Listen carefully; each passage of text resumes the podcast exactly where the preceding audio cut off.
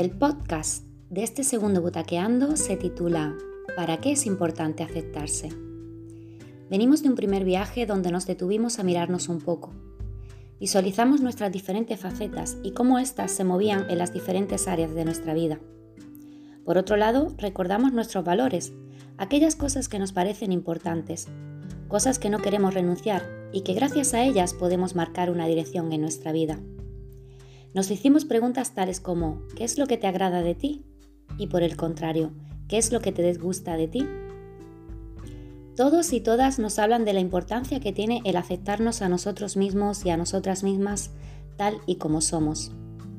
Suele ser fácil aceptar aquello que nos gusta, pero ¿qué ocurre con aquello que nos disgusta? Parece que hicimos un gran acuerdo.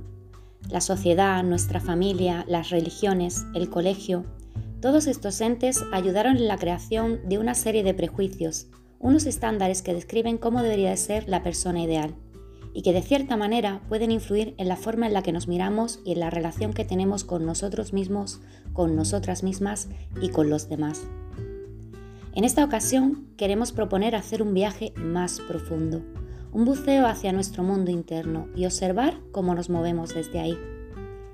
Y ahora te preguntamos, ¿Para qué es importante aceptarse?